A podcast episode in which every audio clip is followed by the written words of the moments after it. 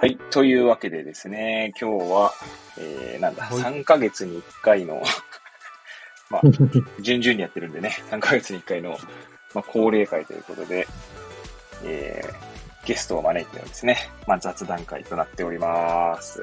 はい。ということで、いつものように高野さんと根本さん、えー、よろしくお願いします。お願いします。はーい。えー、っと、特に今回はな、テーマを定めずにやってるんですけど、やり、やろうかなと思ってるんですけど、なんか最近考えていることとか、最近興味関心のあることなんかをシェアできればと思ってましたけども。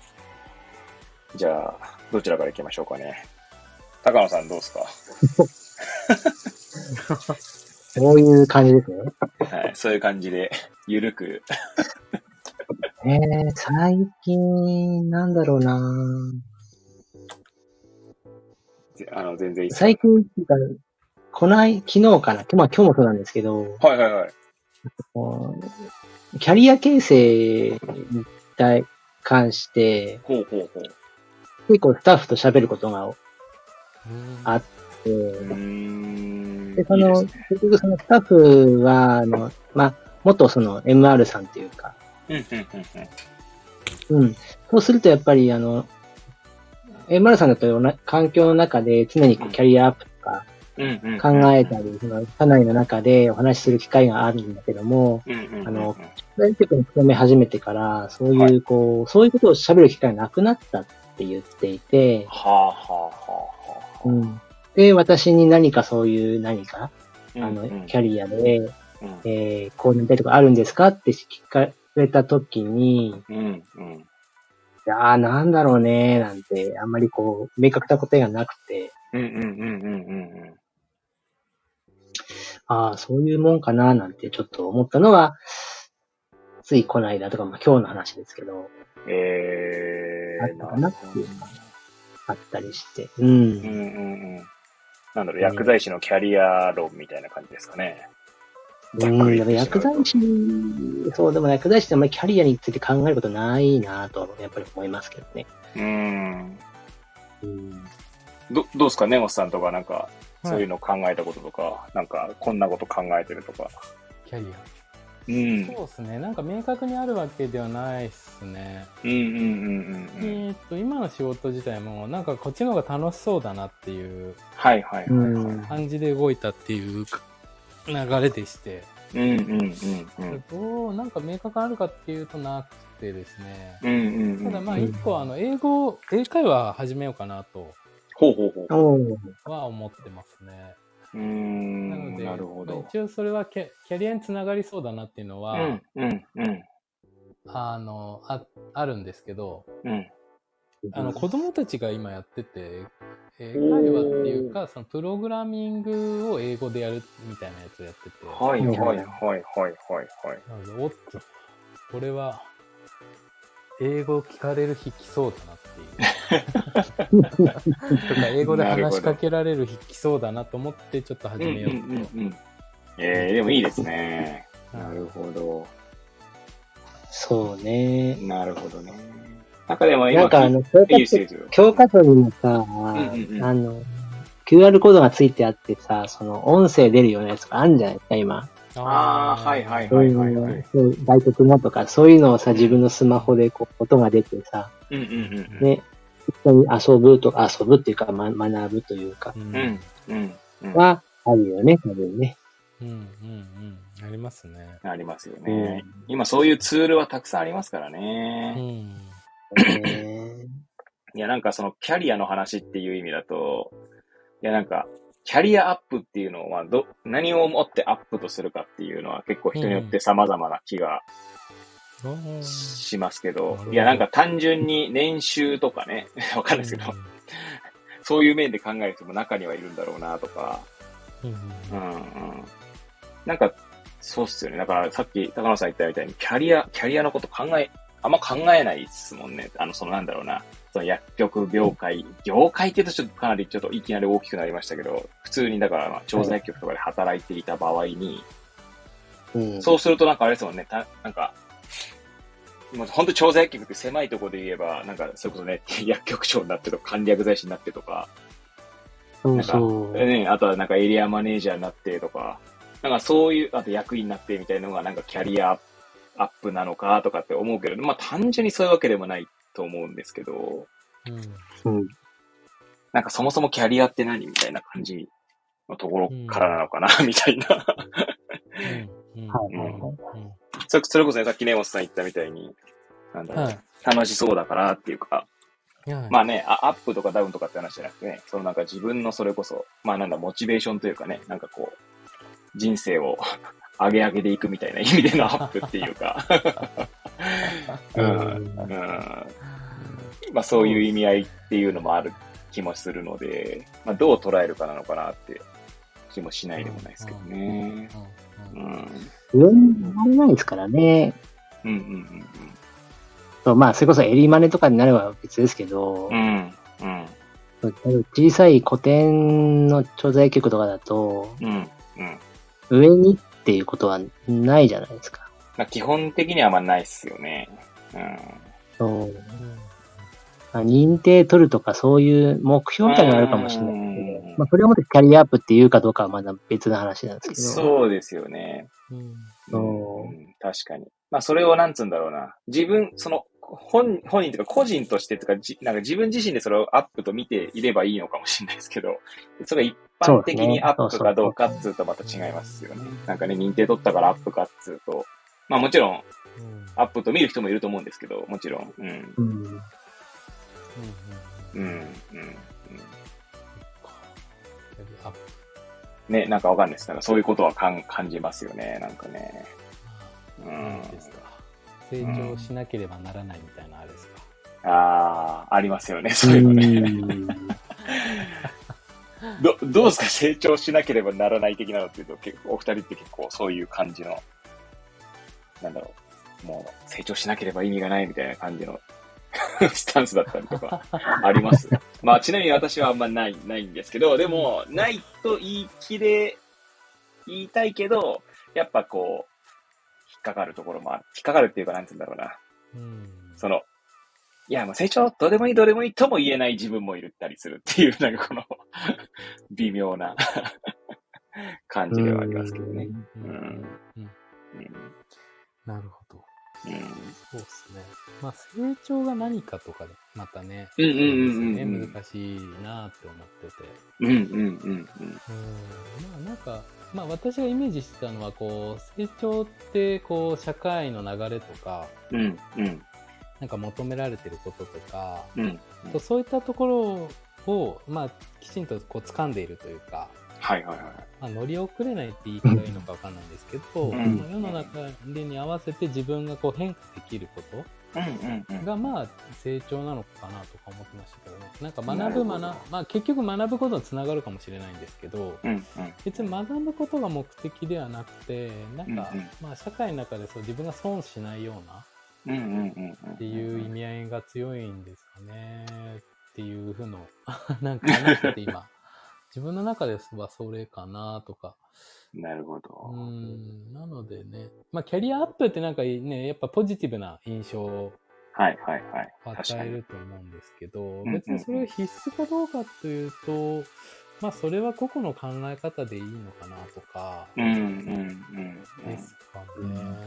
なんか、結局内省化につながりそうだなっていう、あの、うんうんなんか結局自分と向き合わないと、うんな何したいんですかってなならないですか、うん。なりそうですよとね。かど、うんどこを求めてる？じゃあキャリアアップって何なんですかって出たじゃないですか、さっうんうんうん。き。それってまさに人それぞれだなと思ってて。うんうんうんうんうんうんうん。じゃあ自分にとってのキャリアアップって何だろうっていう。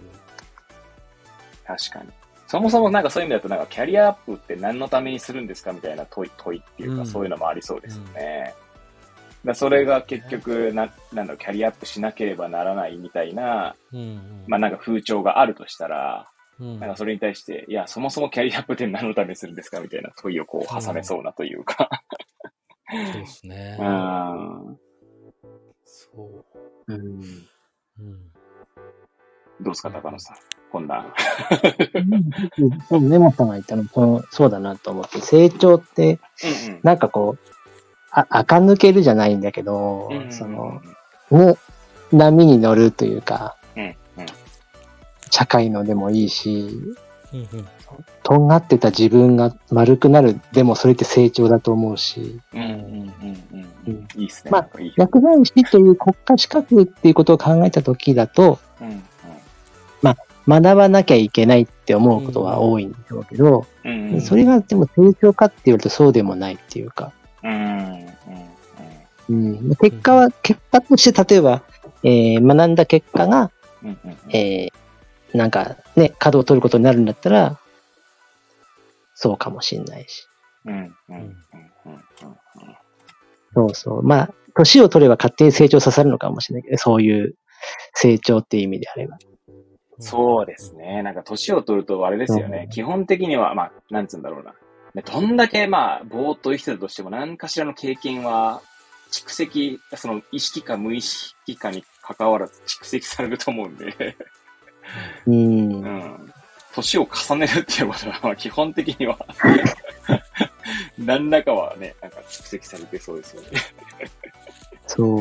あの、最初に、あの、EBM かなんかの講義を、青島先生からなんかやったときに、うんうん経験を積めば積むほど、その、前傾疑問の方に、こう、重きがいくみたいな表があったと思うんですけど、はいはいはいはいはいはい。対例えば、対ドクターとか、例えばその、薬の効き方とかに対しても、うんうん。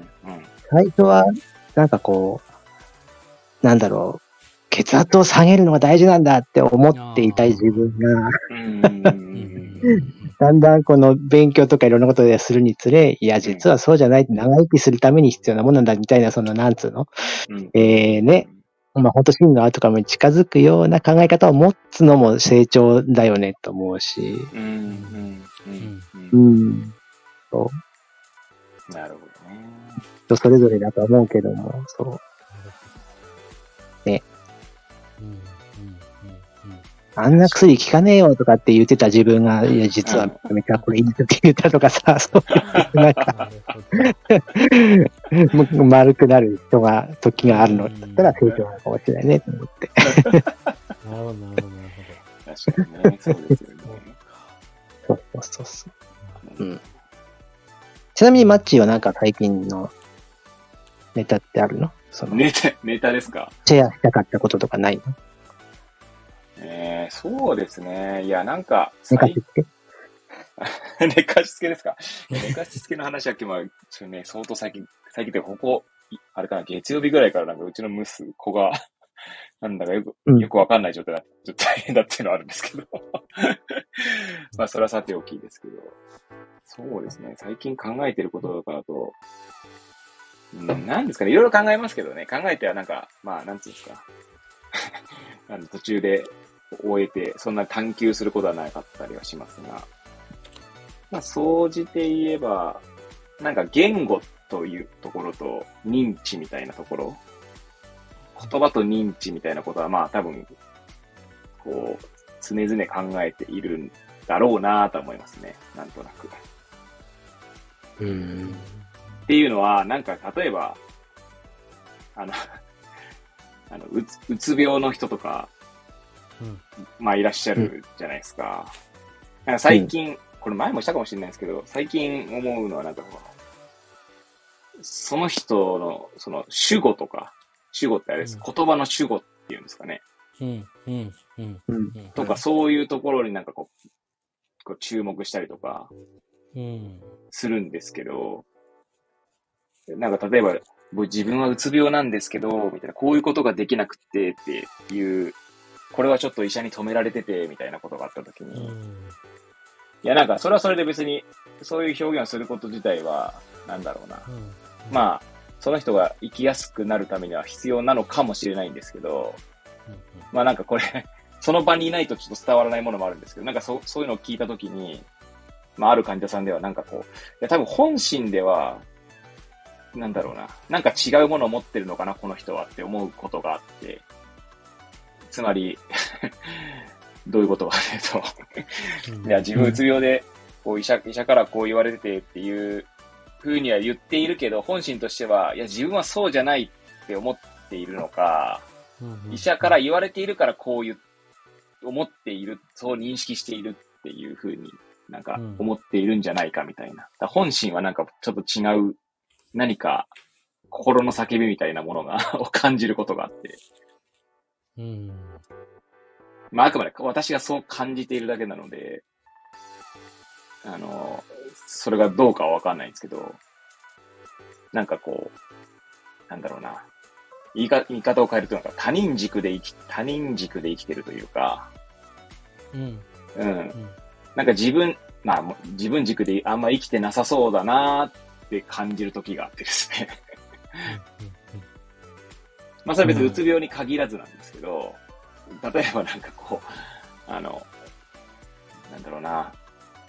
じゃあ逆に、今度別の話、別の患者さんだと、睡眠のに悩む人とかが、なんか、いやなんか最近テレビで睡眠時間がこんな風に これが一番いいとかって言われたんだけど、みたいな時に、まあ、どう、どう対、なんだろうな。どういう言葉で語るかって人それぞれだと思うんですけど、まあ、ある人は、いや、私は別にこの、例えば3時間睡眠でも全然満足してるのよねって人もいれば、なんか3時間だと健康に悪いって言うんだけど、みたいなのですごい悩む人もいるわけじゃないですか。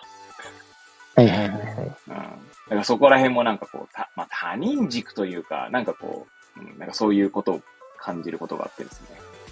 まあだからその、要は何が言ってるかというと、言葉と、その、認知ってやっぱ繋がっててるもんだと思うんですけど、だからどういう言語認識でいるのかっていうところには、をなんかこう、ももう少し知りたいなっていうのもあって、まあいろいろ本を読むなり、あ、これってもしこういうことかもな、みたいなのは 考えたりしますかね。はい。なんかうまく表現できないですけど。はい。なるほどね、うん。それこそ世界をどう認識してるかっていうのは、多分基本的には言語とかでしかないわけで、で、その、しかもその人の、なんだろうな、感情表現というか、その、うん、なのかなとか思ったりすると、うん。うん。この人、目の前の人はどういう認知なんだろうっていうか それをどう言葉で 言い表しているんだろうとか、うんまあ、そういう感じのことは、まあ、常々多分考えてるんだろうなと、テーマを変えながらみたいな感じですかね。うん、はい。なるほど。そうですね。まあなんか中道体のあれを思い出しましたけどね。なんとなく。ある意味縛られてしまっているというか。はいはいはいはいはい、はい。中道体ね、中道体がでも私いまいちね、本読んだんですけどね、なんかうまい、いまいち多分、なんかこう、うまく自分で中道体って言葉を使え、なんとなく、なんでうまく使えないっていうか、うん、つまりうまくちゃんと 認識できてないところが ありますね。なんとか受動体と、あの、能動体っていうのがある中で、っていうのはなんとかわかるんですけど。うん。うんうんうん、結構難しいっすよね、あれ。なんか読んで、なんか中道体の世界読んで。ですね。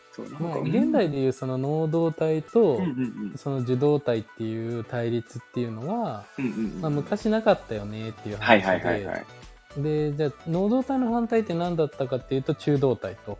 当時はね、って話で、ね、言ってたっていうのと、あとは中動体は、こう現代でいうその受動体とかとは違うし、うん、まあ、能動と受動の間でもないということですよね。えっと、なんか主語がどこにあるかで変わるみたいな説明がされるんですけど。確かにそんなのあったかも。うんうん、えっ、と、なんて言ったらいいのかな。例えばさっきのお話でいくと、うんうん、えっ、と、私はそのうつ病で、えー、なのでこの薬を飲んでるとか、例えば何時にこれを飲まなきゃいけないとか、うんうん、そういったのを、まあ、ある種能動的に語ってはいるんですけど、それは、あの、ね、例えばドクターとの関係性であったりだとか、うん、その社会生活の中で、自分が置かれている状況だったり立場だったり家族の中での立ち位置とか、まあ、そういったのをもろもろ含めた上でのそのえー、意思というか行動につながってて、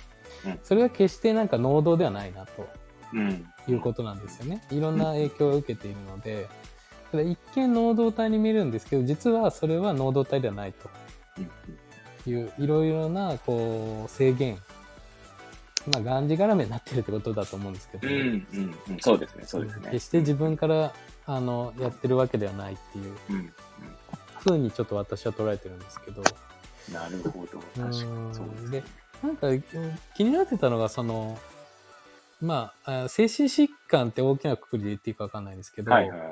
その中でも結構主語が違ってくるなと思ってて、うんうんうんあの、私っていうふうに語る人と、うんうんあの人はって語る人がいるなっていうのを。こうなんかちょっと気になってたんですよね。で、なんとなくあの、治療うまくいってないなっていうのは、う。うんうん。あ、の、他、主語が他者になってる感じがするんですよ。あなんかあの人との人間関係うまくいかないとかっていうはい話はいをするんですよね。決して自分がじゃなくて、あ。うんうん。ああの人は私を嫌ってるからみたいな。はいはいはいはいだから全然話できないみたいな。なるっていう、なんか自分がいないみたいな。話し方すると、あ向き合えてないのかなとかっていうふうには思ってましたけどね。そう指導してる中で。はいはいはい。うん。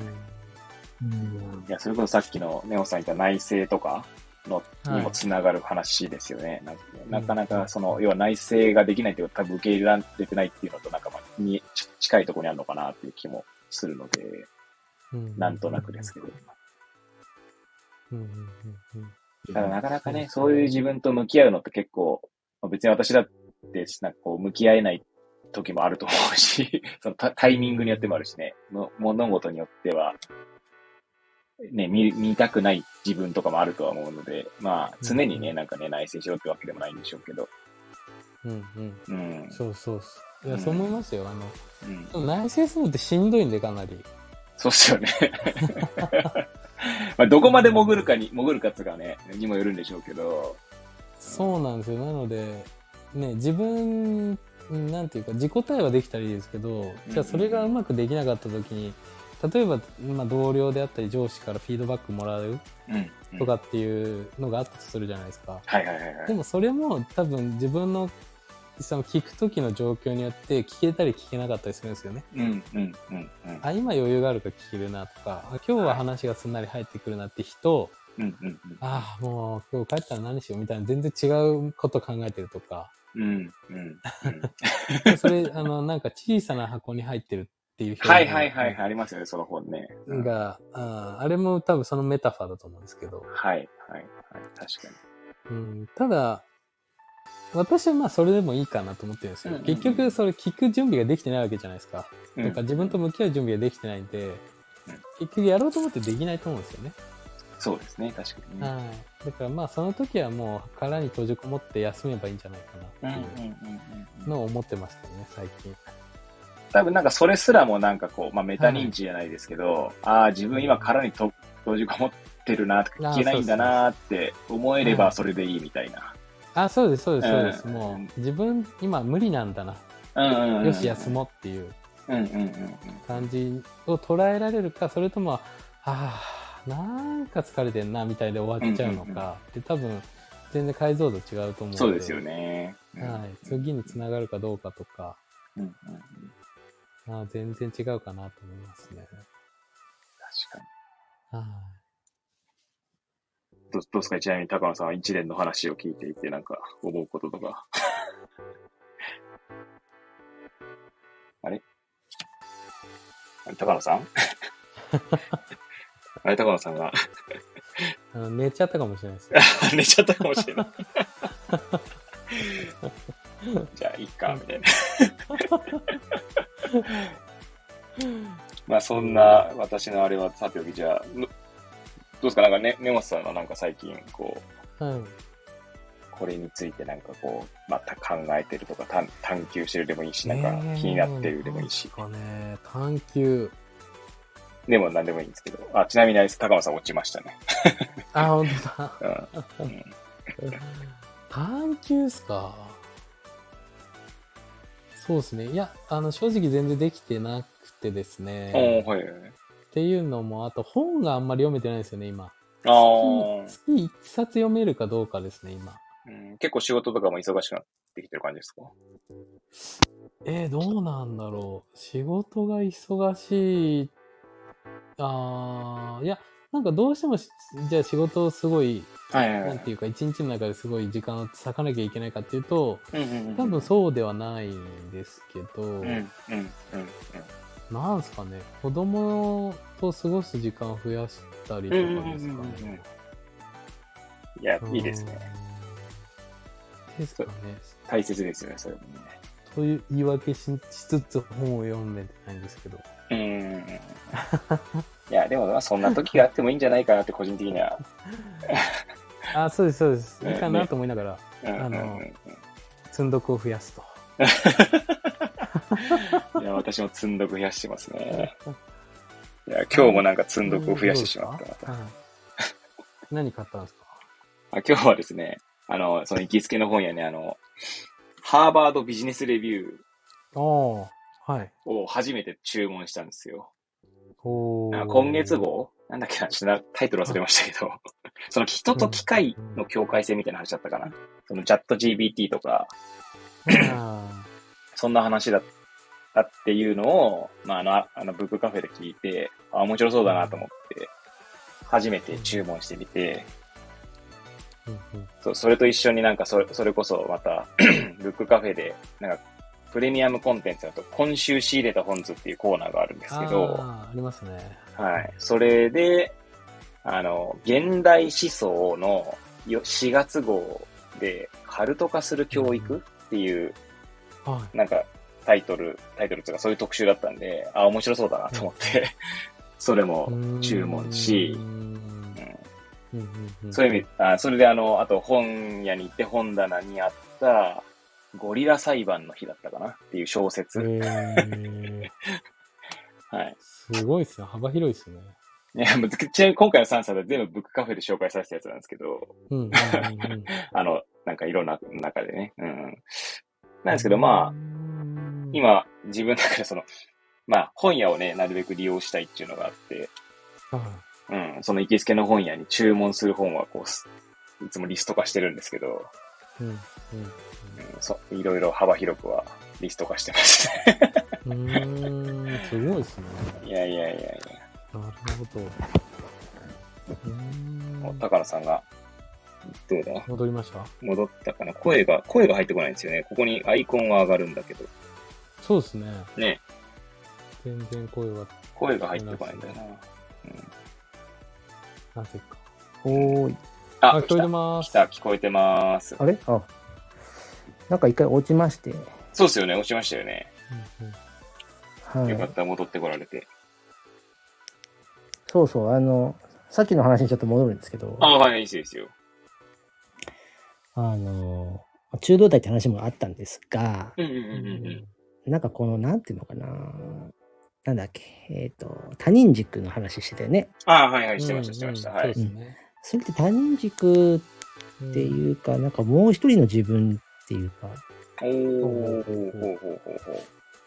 なんかどどっちのそのさっきのそのうつ病の人もそうだし睡眠の人もそうだけど、理想の自分との乖離というかうんうん。あー、なるほどね。確かにそういう捉え方もできそう。そうだからさっきのその、いやもう叫びとかっていうのって、うんうんうんやっぱりそういうとこいやうつ病って言われてるけどうんうん。自分のね本当本当はこうあるべきみたいな姿が違うから、はいはいはいはい。許せそういう自分が許せないんだとかっていう部分だったりその自分は本当は健康で,、ね、でうんうんうん。よく寝れるんだっていううん思い込んでる自分と、寝れないっていう自分とのそのはいはい。差？うんうんうんうん。ギャップっていうかね。うん確かに。思ってて、はいはいはいはいはい。うん確かにその捉え方もできますね。それってうん傾聴してあげたら、うんうんうん。ああでもそれって若い頃だねって言うんだろうなってうんうん若い頃だね。とかね、あ、とかね。うん。とか、そう。きっと自分はこうだったんだろうなとかって。ああ、なんか過去を振り返りながら思うってことですか？だと思う。大体、年齢重ねるとさ、はいはいはいはい若い頃はこんなじゃなかったよとかさ、ありますよね。うんうんうん。もうちょっとスリムだったのよとか、はいはいはいはいはいはい。そういう時に描いてた自分と年を重ねた自分が違うってこと。うんうんうんうん。確かまあ成長曲線の時逆を行くっていうのかな。に。うんうんうんうんうんうん。いや、なんか結構、なんつうんだろうな。その、需要を受け入れるっていう意味での需要できるかどうかって結構、なんか。なんだろうな、まあ、ちょっと大半っていうとちょっと語弊はあるかもしれないですけど、結構なその、なんか問題とされるものの背景にはその需要できてるかできてないか、まあそれが誰、誰がどこでとかって話はまあさておきなんですけど、なんかそういう問題がはらん、あそういうことがはらんでるなって思っていて、なんか結構そのなんか認知症と、まあ診断された人の、こなんかその周辺を見ていくと、その家族がそれをに受容できてるかできてないかでなんか全然なんかまるで様相が違うなみたいなのがあったりとか、うんなんかそれこそね、あの、いや、この、絶対、うちの親は認知症なんです、みたいな感じで、うんで、そしてまあ、こなんだろう、こんな、こんなことがあって、みたいな感じで、まあ、まあ今家族の話ですけど、まあそうなると結構家族ももうあれじゃないですか、なんつうんだろうな。ストストレスになるというか、はいはいはい。うん。まあでも、片やなんか、まあ、そう、しょうがないよね、つって言ってる、ね、ところもあったりとか、まあ、表情とか、その言動とかもやっぱ違ったりとかするじゃないですか。うん。やっぱりストレスとかもその同じような構造にあるのかなとか思ったりとかは、してなんかストレスマネジメントの本を買ってみたけど、そんなちゃんとは読んでないか、みたいな。う んうん。いや、なんか結構、なんつうんですかね。いやいや、まあ、薬剤師がとかっていう、ひまあ、主語になる人にするかどうかさておきなんですけど、なんか、なんつうんだろうな。結構その、私は最近そっちに振振ってるところがあって、そっちにっていうのは、なんか薬の知識とかそっちよりは、なんか患者さんとの会話の中でどこにその、その人の感情が見えるのかとか、で、それをこう聞いて、まあ聞けるかどうかとか、聞けないとしたらどこになんかその背景に何かあるのかとか、うん。うんなんだろうな。確か、これそれちょっと話が変わりますけど、服薬指導っていう言葉が、の、なんだろうな、その、要は、え英語というか、え、要はあちらではカウンセリングだったと記憶してるんですけど、カウンセリングがなんか日本ではカウンセリングじゃなくていや、それが、まあ、ちょっとそういう話があってっていうぐらいのことで聞いていただきたいんですけど、うん、確かね、そんなことどっかで聞いたことがあって、そのカウンセリングかとか思うと、なんか別に服薬指導ってなんかその中でなんかかなりこう、狭まるなっていう気がしたんですよ。それを、そういった話を聞いたときにね。うん。ことじゃ確かに別にそんなに薬だけじゃなくてもいいんだろうなとか思ったりとか、それこそまあね、これからどんどんこう、まあそのなんか、陳腐な表現になりますけど、テクノロジーが発達すればするほど、そういった知識的なところはどんどんこう、なんだろうな、外に、自分の外にこう出せるっていうか、まあ調べればとかっていう時代が来れば、よりそっちが大切かなと思ったりとか、うん。まあ、そういうのもあるし、まあ自分がそっちの方が好きだっつうのもあるんですけどね、そのなんか、まあ、どそのカウンセリングなのかどうかわかんないですけど、うん。うん。っていう感じですよね。うん。うん。うん。いや、そう思いますねまあ、そそうだよね。うん、そうそうそう。そん。な感じでした。そして、ちょうどあれですよね。ちょっと高野さん。がおっしゃる間に、ネモスさん。の最近、なん。か考えてることとかありますかって言って、で、なかなかちょっと本をよ読めてなくたりとかして、みたいな。いや、まあ、めっちゃ私めっちゃ配信してるじゃん。そうそうそう。配信めっちゃ天才を殺す凡人とかじゃん。配信してるじゃん。いや、月1回ぐらいですよ、だから。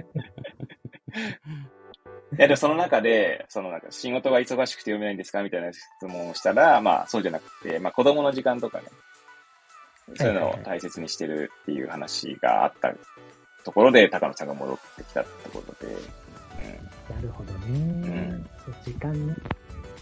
まあ、わかんない。そそっち、そう、そういう話が出たのでね。まあ、それ、そういう意味だとなんか結構子供の時間は大切だなって改めて思うところがあって。うん。それこそなんかあれですね、いいっすね、その、プログラミングとか、英語とか、なんか子供と一緒にこう学べるうんって、なんかそういう親でも自分もありたいなと思って。うんうんうんあれ、あれでしたっけ？根本さんのところは、いおいくつでしたっけ？お子さん。えっ、と、5歳とうんうん8歳ですね。ごめんなさい、8歳か。だから小学、ええっ、と、3年と、三年か今、年長ですね。年長か。はい。なんか学校の宿題とかあったりするんでしたっけ小学校。あ、そうですね。ありますね、普通に。うんはい小学校ぐらいだとまだ全然、うんはいなんだろう、こう、いしなんだろうなお、教えたりとかできそうですけど、なんか中学とか高校とか行くとなんかできなくなりそうな気が。だそういう時になんか自分はなんかこう、はい。一緒に、一緒に勉強するっていうか、ーむしろ教えてもらうぐらいうん。の感じであれればいいなと思っているんですけど、なんか、なんだろうな、結構親、なんだろうな、多分親子っていう、その関係性に縛られてしまったりとか、親としての期待が出てしまうことが、まあ私うち5歳ですけど、上の子、そういう時が結構あって、悩みますね。うん。なんかどうですか？なんかこう、こんそれこそさっきの話にも通じますけど、根本さんが親としてこうありたいみたいなのとか、なんか子供には、い。なんか、あ、ちょっと期待しちゃってたら、期待しすぎちゃってこう失敗したなみたいな話とかあります？そうですね。えっ、と、なんか、あえっと、誰が言ってたのかな？あーちょっと忘れちゃったんですけど。はいあ、T、T 先生でしたっけあれ？誰だ？ああ、はい、ああいますね。天才保育士の。あうんうんうんうんの。ーはい。NHK とかなんか他の番はい組とかも出出てますよねてるんですけど、あの人が言ってたのは、えっと、確か、ああと子供って見られたりとか、うんうんあー注注目を集めたいとか、まうんあ、それ人によって違うんですけど、うんある程度やっぱ自分が見られてるっていうことは、うんあの常に、えっと、持ってる欲求というか、うんうんうんなことを言ってたので、えっと、まず期待はしているっていうと、なんていう表現がいいかわかんないですけど、ちゃんと見てるよっていうのは伝えるようにしているのと、うんあとは自分がどういう親でありたいかっていうところは、えっと、所有物にしないっていうのは決めてますね。あはい。あ、なるほど。あな大何かこう、やるやらないもそうですし、うんうんうん。そこは本人の意思を尊重するっていうのはやってますね。なんだろう。親子関係である前に一人の人間としてその、要は子あそう供をね尊重したいってことですよね。そうです、もう、あの、まあ、ある程度上下ついちゃうところやっぱあるんですよ。うんうんうんうん普通に生活してると。うんうなんですけど、それ以外の部分は、もう対等でありたいなと思っていて、はい。なるべくそういう風にしようとしていますね。ちなみにそういうふうにしようとしていて、なんかちょっとこう、ああ、でもうまくできなかったな、みたいなこととかは。ああ、でも、それは、うんう。うんーん、なんすかね。ありますあんまり。パッと思い浮かばないですけど、うんうんうん。ただやっぱ宿題とか、なんかはいはいやんなきゃいけないところがあるところは言う口出しちゃうのは、ちょっともうちょっと減らしたいなと思って。あ 習い事とか。減らないよ。だってやらないもんね、宿題やんね。ないです。やんないですよ。そう、やんないんだよ。ええやんないです。ギリッギリまで粘ってさ、なんかベソ書いたりするんだよ。そうですね。そう確かに確かに。確ちょっとやれよってなるんだけど。いやいや、おっしゃる通りですよ、もね。でしょ？う。そうね、言っちゃう。うんちょうどなんかあれですよね、最近、ヤフーの記事で、みちゃんと見たわけじゃないですけど、見たのが、なんか、三笘選手っているじゃないですか。あの、サッカーの日本代表の三笘薫選手が、なんか自分の本出したのと、今オフシーズンなんで日本に行って、確か代表戦もあったから来たのかな。その時になんかイベントやって、その出版イベントですかね。でなんか小学生かなんかからの質問で、宿題について確か問われてたと思うんですけど、なんつってたっけな。多分記事記事探せばあると思うんですけど、確かなんかその、やっぱりやらなきゃいけないことをやるっていうことが、やっぱ大人になってから求められるからっていうのを。いや、あの、なんだろう、それ、それを、それで一辺倒したわけじゃなくて、なんかちゃんとこの子供たちの、にも理解を示すしつつで、そういった言葉を言ってたのが今思い出されましたね。うん。うん。多分そういうのだから、できる、宿題はだから、なんだろうな、できるかできないかとか、いや、まあ、俺が、俺の解釈ではですけど、できるかできないか、つまりそのなんだろう、要は正解してるかどうかとか、うん。っていうよりは多分その、やらなきゃいけないことをやるっていうこと、その行為そのものが大切なのかなっていうふうに受け取ったんですけど。うん。う。うんん。で、それが結局求められるわけですもんね。確かにな、どんな仕事でも求められる。じゃあ求められますもんね。うん。うん。うん。うん。うん。まあ、ただね、難しいよね、結局ね。それを多分親子でやるってなると。なんかね、よく、なんか10歳に壁があるっていう、よくどっかから聞くけどああ、はいはいはいはい。なんかよ5年、4年生かな ?5 年生、急にこう、なんか、難しくなる時期が、その勉強が。あ、うん内容がってことですね。内容なのかな？ちょっとあれなんだけど、そういう時期が来るんですって塾の先生が言ったりするんですけどあ、えうん、でもそれって結局今さっきの話とつつながるんですけど、んうんうんうんうん。や勉宿題をやるっていう行為、うんうん。まあ、いかにその自分が集中をして何かに取り組む時間を。作るか伸ばすかっていうか、今まではなんとなくこう学校さ行って、えー遊んでなんとなく宿題やって帰るんですけど終わるんですけど、そもうちょっと今度中学校とかに上がると勉強をしなきゃいけないじゃないですか。本当そのための準備段階なんですよね34年5年生って。決まった例えば時間1時間なら1時間とかでいかに集中して何かをするかっていう準備だからそれが集中してできないとうん分かんないってなる。うん。確かにね。あれ ちなみになんですけど、あの、お二人は小学校とかの時のその宿題とか、そういうので、あとあるいは宿題をするためになんて言うんだろうな、家でちゃんと自宅学習みたいなのってやってました？さんは根本さんはそういう習慣とかついてました？いや、宿題ぐらいっすよね。ああ、でも宿題をちゃんとやってらっしゃった。高野さんは？小学校の時は何もやってないと思います、多分。これ、俺、今、宿題ってあったっけかなっていうのがあんま記憶になくて、R 君は夏休みの宿題は確実に記憶はあって、で、それを完全にあの最後の最後まで放置した方タイプ、そっちのタイプなんですよ、私は。放置して、慌ててやるタイプの人間で、で、いや、なんか最近自分でなんかこう振り返ったときに、あの、自分のその過去を振り返ったときに、あの、まあ、自分、まあ、かい、かいつまで言えんのかな。まあ、結構小中までは、結構あんまなんつうんだろうな、復習、予習復習みたいのもしなかったし、まあ、授業を聞いて、授業を聞いてなん、まあ、なんとなくつうか分かって、まあ、テストとかもできるっていう感じだったんですよね。で、それが高校に行ってから途端にやっぱ、だまあ、それじゃ無理になるわけなんですけど、かといって予習復習とかをするわけでもなく、みたいな。で、まあ、浪人時代はそんな感じだったんでしょうけど、なんかこう、今思うのが、多分、その自宅で、要はそのしゅ、なんだろうな。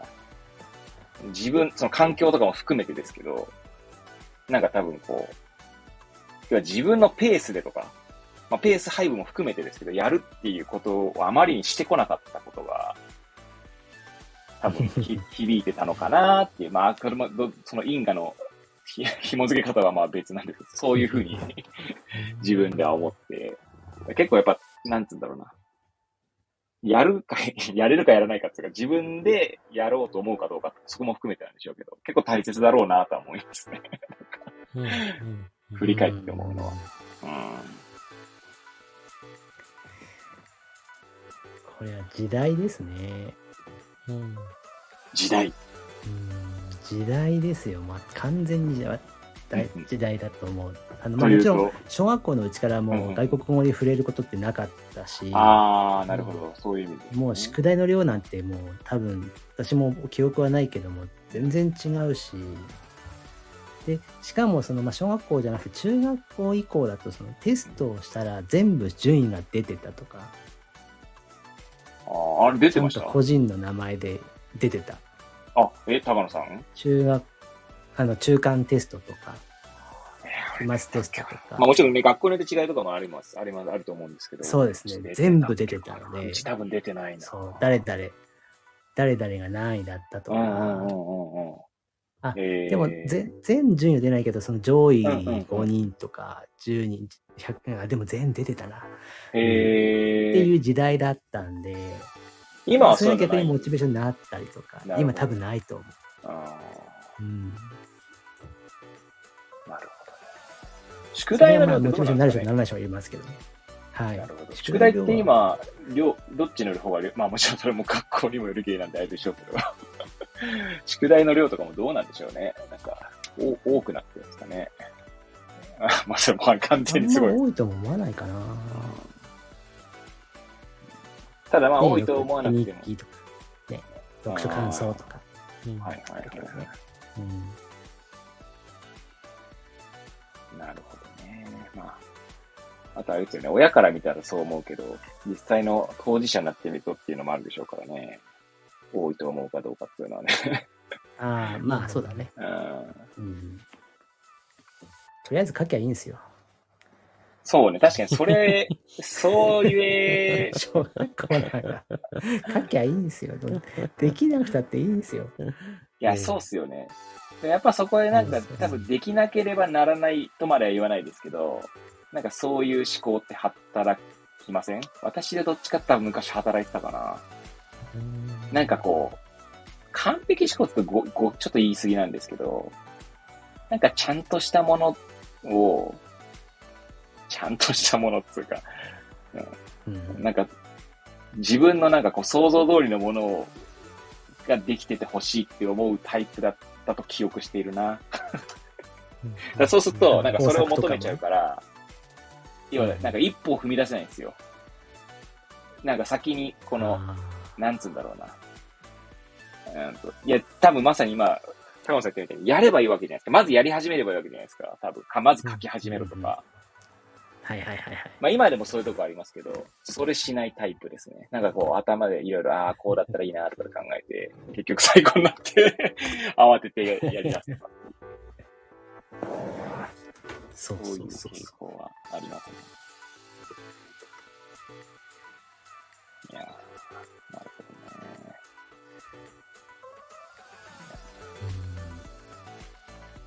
ちなみにあれですかね、ネモスさんは、プログラミングとかは結構、あれなんですか、はいあの、なんだろうな、仕事上そういうのやったりとかすることはない？いや、今はないっすかね。多分関わろうと思えば関われると思うんですけど、積極的にやるかっていうとないですかうね。んはい。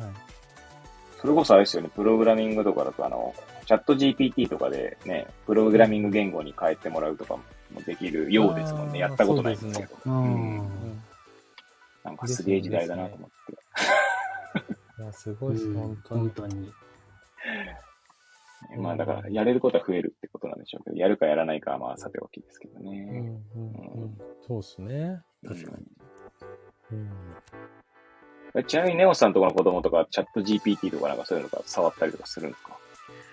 ああ、そういう AI 系は触ってないっすかね。んやってないっすね。うんうんうんうんうんううん。んプログラミングとかなんかあれなんですか？そういう学校の授業なんですか？それともなんかこう、まあ塾とまではないですけど、なんかそういうところとか。ああ、そうですね。塾ですね。えっ、あと、ーなんだっけな？ワンダーコードっていう、ほうほうほうほう。なんかそういうプログラミングに特化したような、うんうんうんえーとなんか習い事みたいのがあるんですけど、これ一応なんかせ世界的にやってるみたいなんですけど、どうやら、なんかここで。っていうのがたまたま近くにあって、近所にほう。ほうほうほう。なのでやってるって感じですね。えー、え楽しんでますか？子供たちは。あ、楽しそうですね。あいいです。ね。ななんかその、コードをすごいなんか打ち込むとかそういうのではなくて、うんうんうん例えばこの、まあ、目の前にロボットがあった時うんうんに、えじゃあ、えっと、右に1回行って、前、まっすぐ3回行って、左に2回行くっていうのを、あの命令してみましょうって感じですね。うんうんうんうん。で、うん入力してみて、実際動かしてみて、ちゃんと動いたかどうか。はいはいはい。で、動かなかったら、じゃあどこを変えればいいんだとか、うん。っていうのを全部、あの、英語でやるっていう。あ、そっか、それを全部英語でやるんだもんね。あ、そうです、そうです、そうです。ベースが英語でやるっていうことなんで、へうんー楽しく学べそうだなと思って。いや、いいっすね。やっぱ楽しく学ぶって結構大切ですよね。そうですね。もうそこかなと思ってます、今。もううん。うん。習い事か。あれ高野さんとか習い事とかやらせてくれるんですか？最近、えっ、と、そう、英語、英語と国数、算数？がうん学べる塾みたいなのうにん。行くことになっちゃって、なっちゃって。やっちゃった。なっちゃってってあれなんですかどう、どういうあれなんですか？本人たちはあんまりやりたくない。なんか営業にうまく乗せられてて、ああ、そういう感じか。まあ、その結局、そうそうそう。うんうんうんとはいえ、うんうんまあ、本人はよめっちゃ楽しいらしく、あ、そうなんですね。じゃあ何より。まあ、結局ほら、プロだから教える側。うんうんうんうんうんうん。ね、わかりやすく教えるじゃないですか。はい、はい。そうするとね、楽しかったって帰ってくるわけですよ。ああ、いいですね。うん。ああ、まあ楽しければいいかってなってね。いや、でも本当そう、そうっすよね。楽しければいいっすよね。そうそうそうそうそう。楽しければいいんじゃないかなと。いろんな分厚いなんかテキストが持って帰ってくるけど、まあいいかと。へえおー。ーうん塾だからさ、高いわけですよ。うんうんうん。そうそうそう月謝問学校題。なのになと思いながら。そうそうそう。いやー、習い事ね。うちもなんか妻は結構習い事、なんだろう、さ、させたい。なんか一つはさせたいみたいな。だけど、あんま、娘はそんなに。そん、うん、なんかそ、まあ、でもまあ、ちょっとあれかな、少しこう、うん。お互い歩み寄りを見せて、なんか一個やってみるかみたいな話になってるけど、まだ別にちゃんとやるわけでもなくて、うん、うん。感じですけどね。うんまあその日は突然来るかもしれない。そうっすよね。いや、なんつうんだろうな。例えば、例えば周りの人がやってたりとかすると、こう、興味持ったりすることはとこもあるじゃないですか、多分。はいはい。うんまあもちろん親の、親がそのきっかけになるってこともあると思うんですけど、まあなんかそんなき、ねまあ、親の、まあさ、今ききっかけって言ったみたいに、まあ、うん、なんつうんだろうな、そういうきっかけであり続けたいなと思いますし、うん強強制とかね、するわけでもなく、うん。とは思いながらね、難しいっすよね。なんかね、いや、全然最近の話なんですけど、うち今、ボードゲーム結構買って、はいはいはいはい。一緒にやってるんですけど、っていうのもなんかきっかけは、なんかずっと YouTube とか 見てるよりは、って思ったりとか、あとなんか YouTube でもなんかこう、いやこれ、まあなんかこれで学んでるのかもしれない、何か感じてるのかもしれないけど、これどうなんだって、親としてはこれなんかあんま見せたくねえなって思うものがを、こうレコメンドで上がってきて見たりとかしてるのを見て、っていうのがあって、なんかじゃあ別のことなんかねえかなっていうのが、まずがきっかけの一つと、あと結構娘がですね、なんかみんなで一緒にやりたがるんですよ。だったらまあなんかゲームとかいいかなと思って、でまあテレビゲームよりはなんかボードゲームかなと思っていろいろ調べてって、結局12個ぐらい今家にあるんですけど、いや、それでなんか、なんつうんだろうな。最初楽しめればいいって思ってたのが、なんかやっぱちょっと例えばチーク的な面とかも、要素とかもあったりするので、なんつうんだろうな。た、楽しんでるのはいいんだけど、なんか途中からこう飽き、飽きたりとか、あ娘がですよ。娘が飽きたりとか、なんかルールを守れなかったりとか、なんつうんだろうな。そういうのがあったりすると、ちょっとこう、多分まあ、なんだろうな。表現をさておきで、ちょっと多分イラ、イラつくんでしょうね。でも守っ、ルールを守ってほしいっていう、こう、思いとか、いや、なんかこう、楽しむんだったら、こうそこでこう、そういうのじゃなくて、もう少しこれに集中しようよって思っちゃう自分がいたりとか、うん。そうそう、そういうのが出てきて、で、あ後から、ああ、なんかなんであんな言い方しちゃったんだろうなっていうのが、そんなんだらけですね。そう。そんな葛藤の毎日です。いやいやいや、すいません、なんか子育ての話になりましたが。いえいえいえいとかなんとか言ってるうちにもうあれですね、55分ぐらい収録してますね。え。本当だ。うん。山本さんがあれですか、全然、全然なんですけど、今、天才を殺す本人ではい。配信されてて、はい。次はなんか、これ行きたいなとか。えーっと、そうですね。13歳からのアート思考でしたっけ？あー、なんだっけ、富永じゃなくてなんだっけ、うんなんだっけ、忘れした。いや、著者忘れちゃったんですけど。なんとか美香さん違ったかな忘れた。はい。あの、そう、あの女性の人ですよね、確かに。だいぶ、えー、末永、あそうです。末永さんだ。末永さんですね。はいはいはいはい。元なんか教師、美術教師かなんかの人。ああ、そうです、そうです、そうです。そうそうなんです。あの人結構そのビジネス系のコンサルとかも確かやっていて、うんうんうんうんうん。確かそうですうわどね。んなか、なんかね、その思考ってなんだろうっていういやー、確かにあれ気にな。っていてうん、ずっと読みたいと思いつつ読んでなくて。いやー、私もね、つん、積んでますよ。そうなんですよ。それを今度読もなるほど。えーちなみに私あれでした。Kindle 版でも最初買ってて、あはいでお、途中、確かですけど、もう、それも相当記憶の、が、の関東なんで、合ってるかどうかわかんないですけど、なんかね、あれ読み進めていくに、途中で、自画像を描いてみましょうみたいなコーナーが、コーナーっつうか、そういう問いがあったはずなんですよ。すごいじゃあ実際にやってみてっていう。な。はで、なんかそれを自画像描こうと思って、い。はで、書こうと思ったけど書く時間がなくて、そのまま、あの、読み、読み途中で終わって、い。はい。で、なんか確かブックカフェで、その末永さんとの対談があって、もう一回買い、あの、リアルな本で買い直して積んである状態です。なるほど。確か、うん、確かそんなところがあった気がします。そうなんですね。書かん、書くんですね。書いてみましょう。まあもちろん書かなくてもね飛ばし飛ばしてもいいんですけど、なんかせっかくだから書こうかなと思って終え終わった気がする。なるほど。うーん、いや、楽しみですよ。しかもそれはです、多分ね、ご本当に最初の、最初の方だと思います。うーん、いいっすね、いいっすね。え、なんかあるんですか？皆さん。こう。ん？これ読みたいああ、これ読みたいみたいな。どうですか、高野さん。高野さんは今だってあれじゃないですか？結構、その、なんだ。まあサー、サークルじゃないですけど。な。あの、今読んでるのは、うん。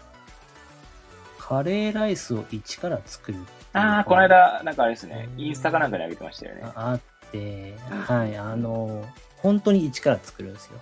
うんうん、畑から。そこからなんだ。そう。お椀も、あ器か。はいはいはいはいはいはい。なんか医者で世界を旅してる方がいて、大学のでなんか教え、美大かな？うんうんうんうん うん。なんか教えてるんだ。当たり前に食べてるものが実は当たり前じゃないんだよっていうのを教えたくて、うん。カレーライスを一から作ろうっつって米ももう何田植えから、はい、はい。ダチョウもえひなから。みたいなことをやっていくと、なんかその食べ物に対するそのね、見方が。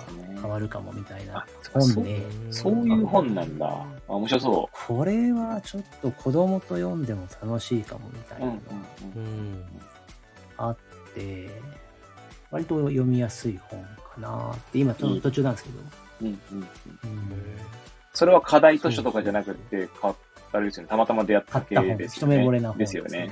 そう。えあれですよねはあの、はい何あ、ごめんなさい。あの、何？大通りかなんかの本屋じゃないですか。一旦違う。そう、あの、八幡の、えっ、と、八幡町って、八幡さんがあるんですけど、近くあれ、2階にある本屋じゃなくて、そうそう、おさ、おしゃれな本屋さんがあって、1階はテナントになってるとこですよね。うんテナント、うん、そう。で、2階がその、建築そうですよねそう士さそうんそうそうそうの事そうだそうだ務所兼、はいはいはい。え本ーその建。築士さんの趣味で置いている、うんうん本うん。だから本当王道な本は全くなく、ね、そうっすよね。確か下が華やかなんかとかじゃなかったあ、そうそうそうそう、そうです、そうです、そうです、あそこ行ってみたいんだよな。でそこのご主人が選んだ本で、割と、うんでもちょっとどうかななんか、ビジネス本とかないよ、本当うに。ん。あ、全然私そういうの大丈夫。ビジネス本だからまあでも、文学系が好きな人もハマるかもしれない。うんうんうん。そんなニュアンスな本が置いてありますね。で、今、課題図書になっているのは、えっ、と、坪田信孝さんあ、それってあれじゃなくて塾講師の人違うか。そう。あの、ビリギャルをビリギャルの人ですよね。うんはいはいはいはいはい。はい。あの、才能の正体っていう本なんですけど、それを今、これ文庫なのかな？読んで、まあ読んでっていうかもうほんとつまみ読みというか、はいはいはい。えー読んでたのと、うんこの間読み終わったのが、うんえっ、と、浅井亮さんっていう人の性欲っていう本です。えー、野菜量産ね。性欲はちょっとね、やばかったですね。あれ、性欲って字はあの性欲？正しい欲です。あ、正しい欲ね。なるほど。はい。テーマが本当に多様性で、うんうんうんなんかね、あの、帯にはもう読む前には戻れないっていううん。うーん。のが書いてあるんですけど、ちょっと面白いっていうか、ショッキングな。私的にはもう YouTube の見方がから180度変わるっていう。えー、なんか倫理とかにつながりそうな話ですね。なんとなくですけそうですね。なんうんかそうそうそうそう。うんど。なるほど。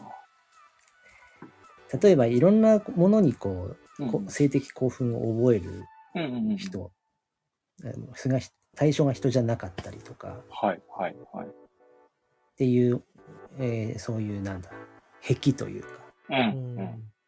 うん、あったとして、で、一般的に例えば子供が水遊びではしゃいでる動画がうんうんあります。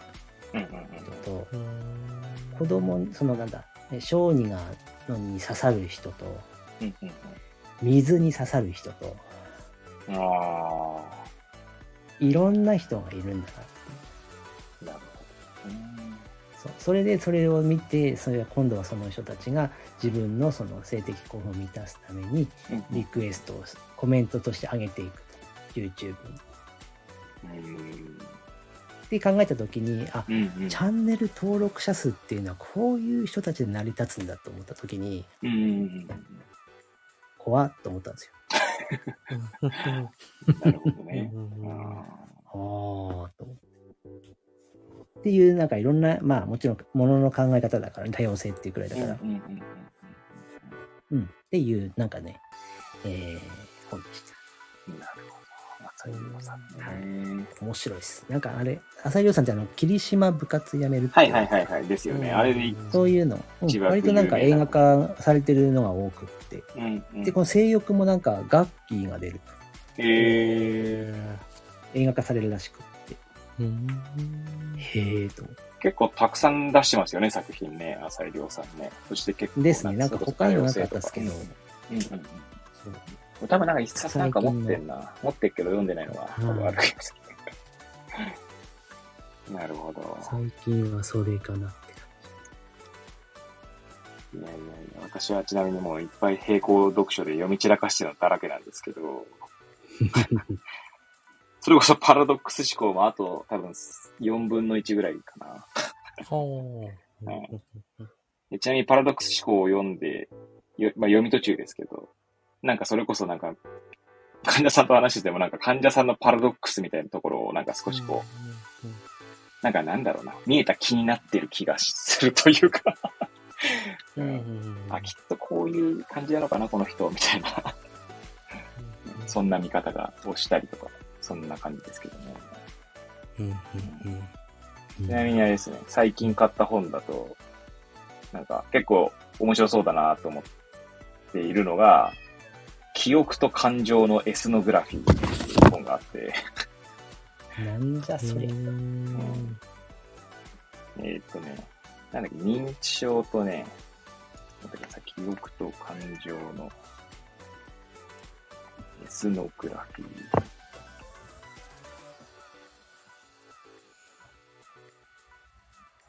ですね、認知症デイケアでのフィールドワークで得られた、えー、観察、インタビューをもとにしたエスノグラフィーであるみたいな。そしてね、コルサコフ症候群っていう、認知症とコルサコフ症候群のフィールドワークからっていう。なんか帯にはですね、記憶が失われていく中で、それでも他者と関わり続けようとするとき、人間のもう一つの根源的な能力である感情が大きく立ち上がってくるっていうふうに書いてあって。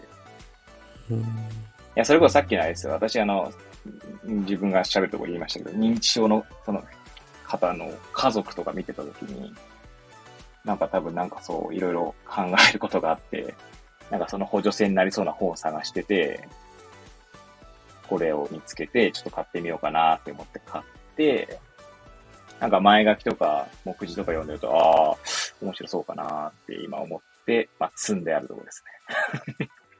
うん。もうなんか本当に最近買いまくってるんですよ。その本本屋に貢献するっていう意味合いも含めてなんですけど。この間、あとは、ああ、あれも買いましたね。なんか、リチャード・ドーキンスってご存知ですか、うん、利己的な遺伝子とかっていう本で一躍世界中でベストセラーになった、進化生物学者だったかな、確か。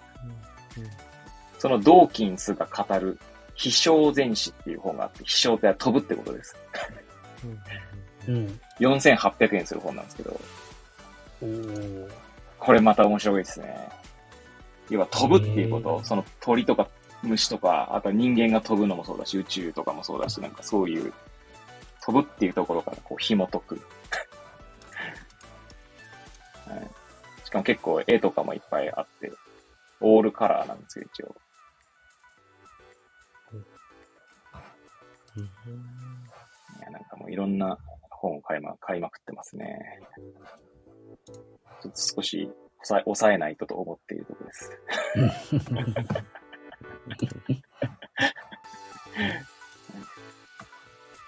まあ、さっき根本さんが言ったみたいに、つ積んどくを増やしているところですね。なるほど。いいです。うん、あっちに高野さんってなんか配信とか最近してるんでしたっけ？あのー、ノートにあ、とか、ノートしてたな。そうだ、そうだ。そう。言ってた。それこそ性欲を今書いてるんですけど、ちょっとうまくまとまらずに、途中で終わってるって感じ。うん。うん。最近書くノートには出してるかな。うん、そうだね。うん。いや、本当はね、ライブやりたいんですよ。ああ、ライブやりたいまあ、本の紹介も含めてね、こういう本を読んでね、みたいなライブをしたいんだけど、うんうんうん、時間がねっていう、なんか、タイミングが合わない。確かに。うん、いやまあ、言い訳なんですけどね、実は。ややりゃいいんすよ。でもね、できないんだよな。いやいやいや。何かをやればね、何かを犠牲にしなきゃいけないですからね。うん、一歩踏み出せばいいんだけどさ。いやいや、でもノートに書いてるだけで、す素晴らしい。私も書こうと思いながら書いてないですもんね。うん、はい、すいません、そんなこんなで。1時間10分になろうとしているので、じゃあそろそろここら辺で、終わりたいと思いますが。はい。いや、すいません、なんか遅くなってしまって。いえいえ。いえいえ、大丈夫です。はい。こんな感じで、じゃあ今日のところは終わりたいと思いますが。で、次回は根本さんのですかね。そうですね。はい。また楽しみにしております。OK です。はい。あ、ちなみに最後にごめんなさい。この最、終わり、いつもの展開で申し訳ないんですけど、あの、あの本のやつってどうだったんですかね？疑義紹介の本って。ここで言う話じゃないかもしれないですけど。何も来ないね、今のところね。あ、うん、なんか、あ、いや、同じ状態ですよね。何も来ないですよ、うちも。だから、どうなってんのかなと思って、なんかお二人知ってるかなと思って聞いただけなんですけど。そう。なんだろうな。青島先生がなんか多分全部一回見て、うんうんうん。そうそうそうそう。で、多分コメントするところはしたんじゃないかなと思うんですけど、おー。いやでもその後連絡ないなと思ってました。ああ、あれ、なんか、忙しいんじゃない？薬剤師に処方権で忙しいんじゃない？あー、え？知らんけど与え与えたい派でしたっけ？あ、そんな話がある先生はなんか、そういうスタンスじゃない。まあ、うんうんうん。賛同派だけど、うんうんうんみたいうん。な。なでも結局趣旨は同じことなんだよね、あの議員紹介本とね。うんうん。そうですね。うーんそう。青島先生も相変わらず忙しそうですもんね、なんとなくですけど。うん。そうね。そっかそっか、すいません。なかなか会えないですもんね。ああ、そうなんですね。リアルで会う機会がほら少ないから今。ああ、まあそうですよね、今はね。でもこれからまあ増えるとしても、なかなか忙しいってこともありそうだかもしれないですね。そう。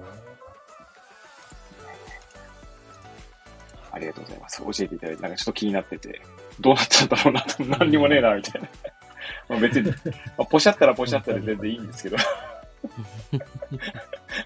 それすらもないから、なんか、えーどうなってんだろうなと思って。はい。うんすいません。最後にぶち込んでみました。いえいえ。はい。はい。ということで、はい。じゃあ、お二人、えー遅い時間までありがとうございました。はい。ありがとうございました。はい。またよろしくお願いします。お願いしますはい。どうも、失礼します。あー